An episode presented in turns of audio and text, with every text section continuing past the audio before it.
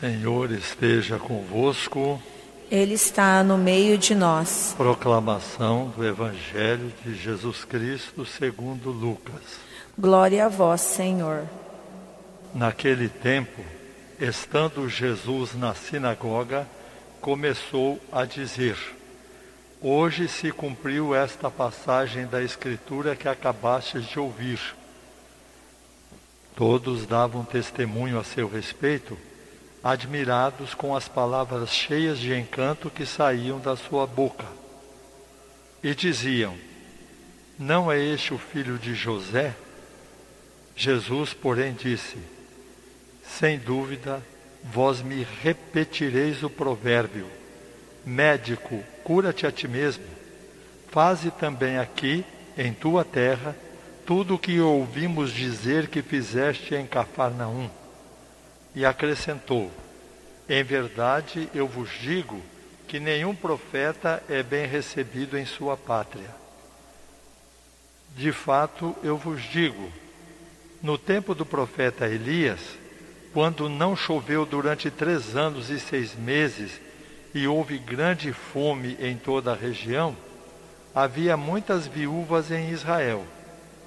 No entanto, a nenhuma delas foi enviado Elias, senão a uma viúva que vivia em Sarepta, na Sidônia. E no tempo do profeta Eliseu havia muitos leprosos em Israel.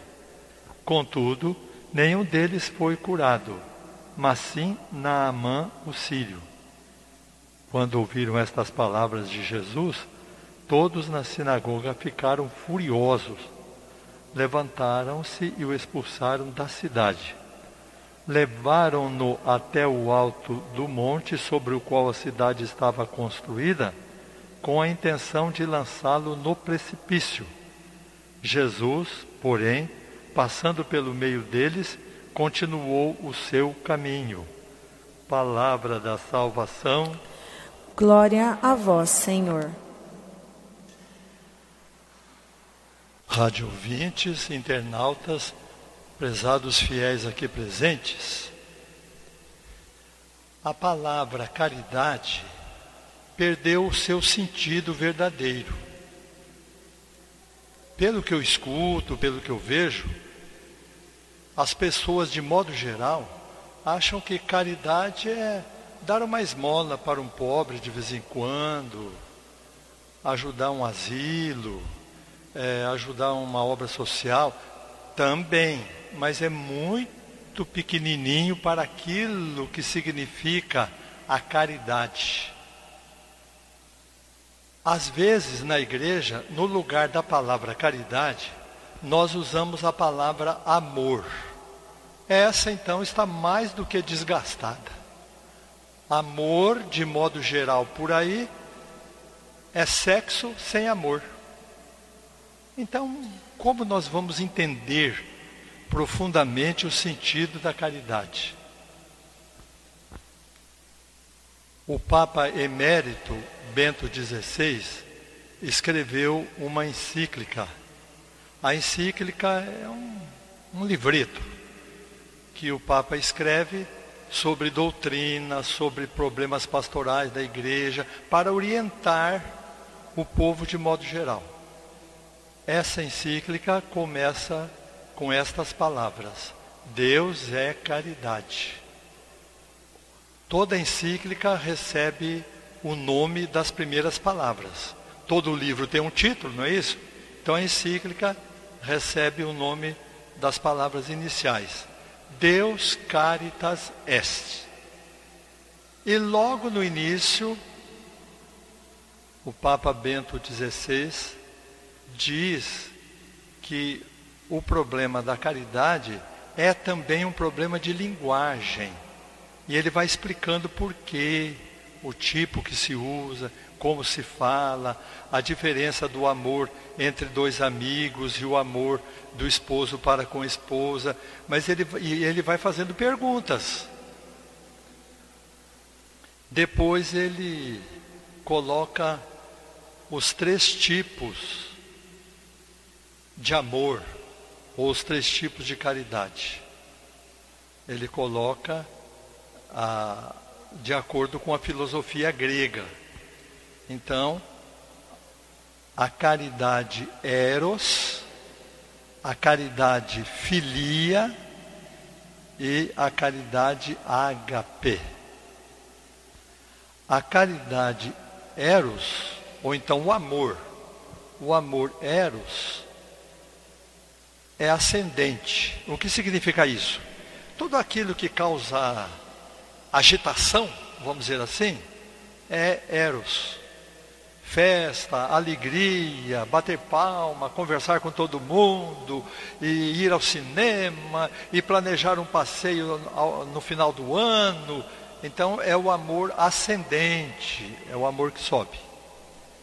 O amor filia é aquele que nós temos de pessoa para pessoa. O filho para com o pai, a mãe, a filha, o patrão e os seus empregados, os seus funcionários, seus funcionários, o padre e seus fiéis. Então, aquele dia a dia. E o amor caridade, ainda vão me faltar palavras para dizer, mas o amor caridade seria despojar-se desses dois, sem deixar de praticá-los, despojar-se desses dois, do amor eros e do amor filia, para praticar o amor ágape por causa de Deus. Amar o próximo como desafio, em nome de Deus. Não é só aquele amor assim, aberto, mas nem se sabe por quê. Então eu bolei uma comparação, até essa vai ser falha, para dizer o que é a verdadeira caridade. Mas eu penso que vai ajudar. Notem que o terceiro item da minha comparação está debaixo das palavras de São Paulo ainda que eu distribuísse todos os meus bens aos pobres e entregasse o meu corpo às chamas, se eu não tivesse caridade, isso não iria adiantar nada. Por favor, tenta entender o fundo da caridade, o mais íntimo do amor.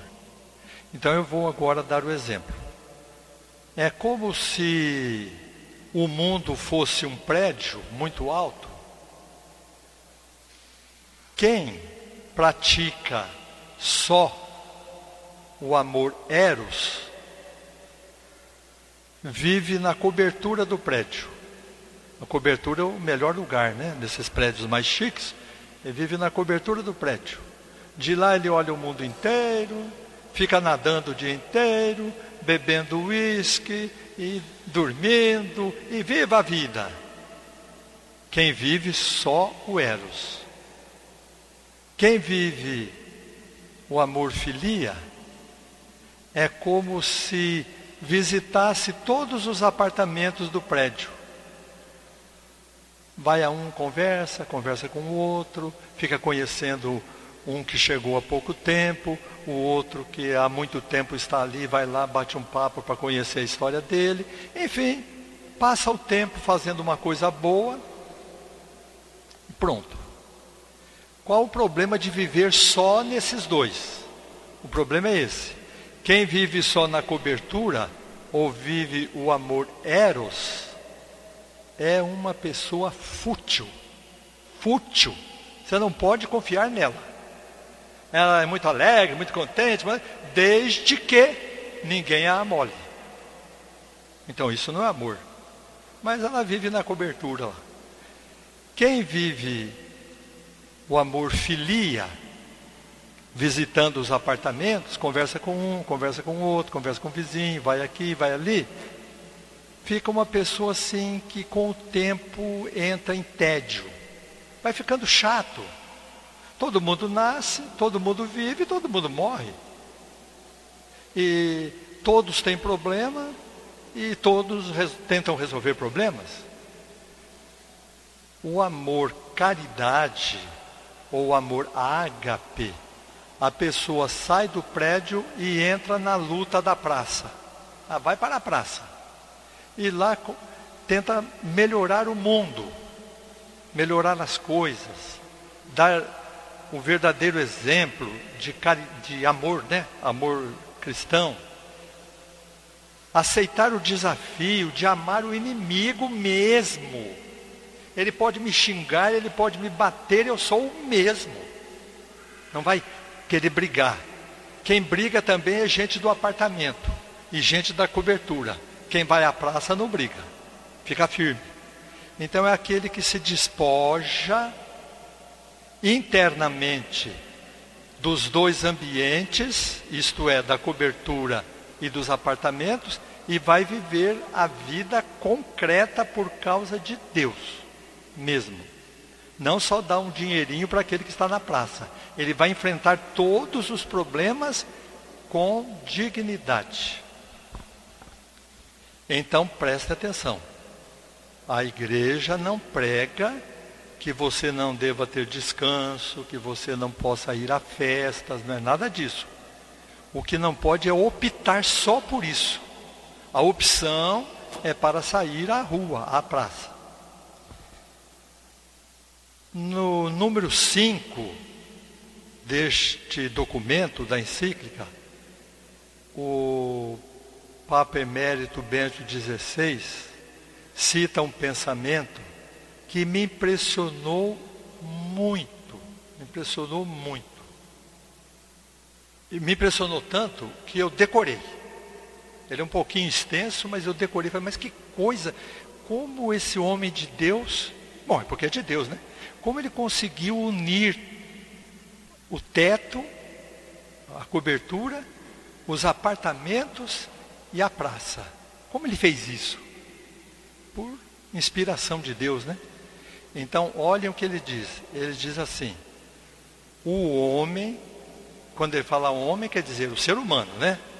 O homem torna-se realmente ele mesmo quando corpo e alma encontram-se em íntima unidade.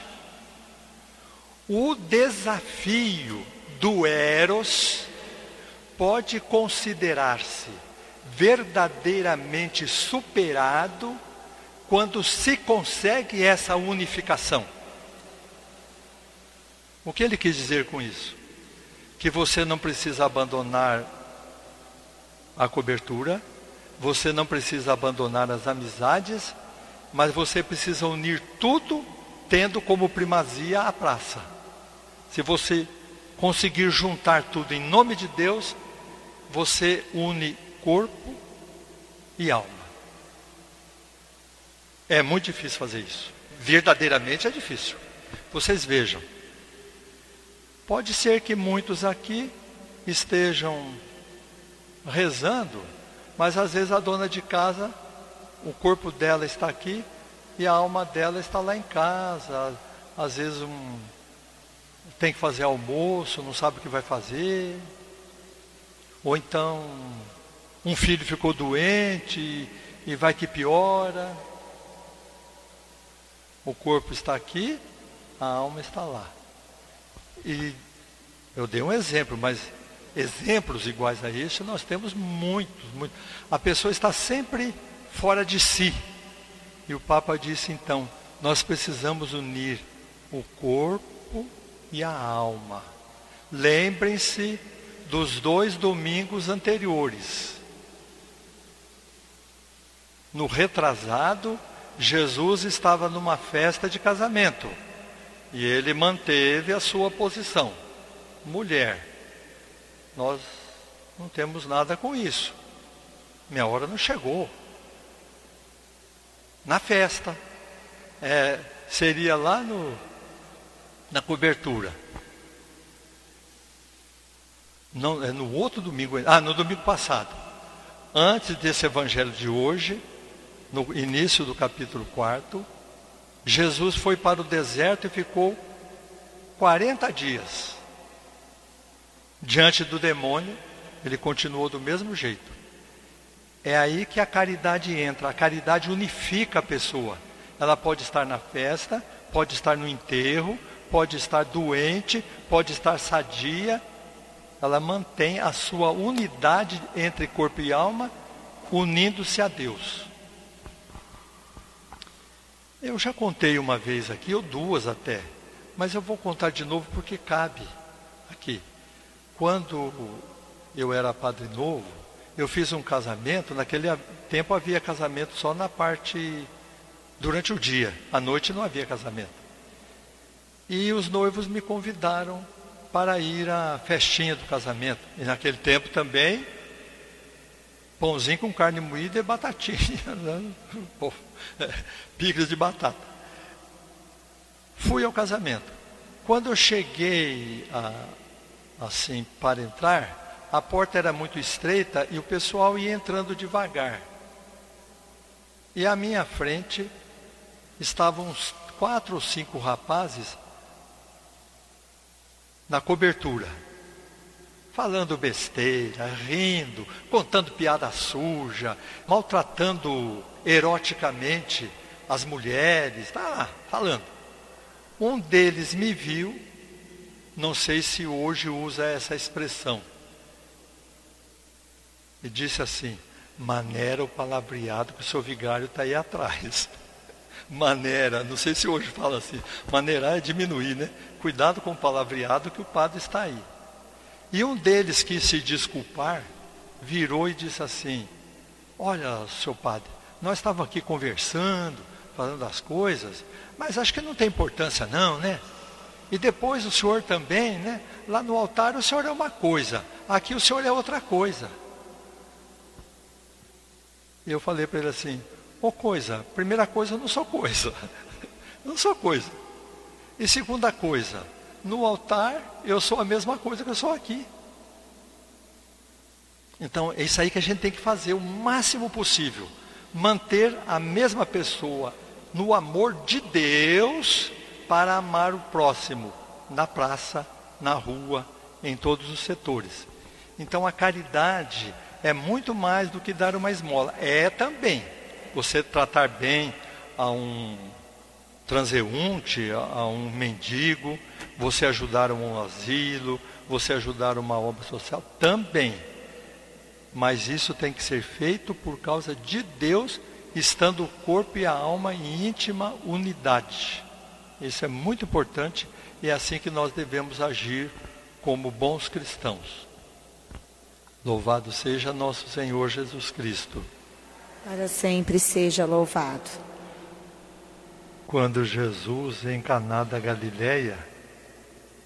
tomou consciência de que o milagre não era para causar só festa e bebedeira, e também não só para manter amizade entre as pessoas, mas para que a sua missão fosse cumprida, para que seus discípulos acreditassem nele então ele fez um milagre.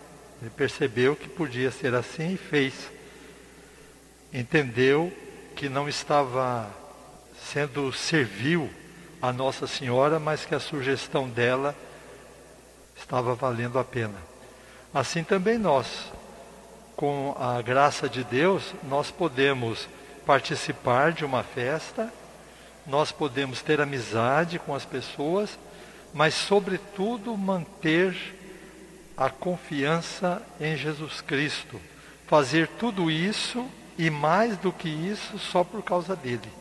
Esta é a verdadeira caridade. Oremos. Renovados pelo sacramento da nossa redenção, nós vos pedimos, ó Deus, que este alimento da salvação eterna nos faça progredir na verdadeira fé. Por Cristo nosso Senhor. Amém.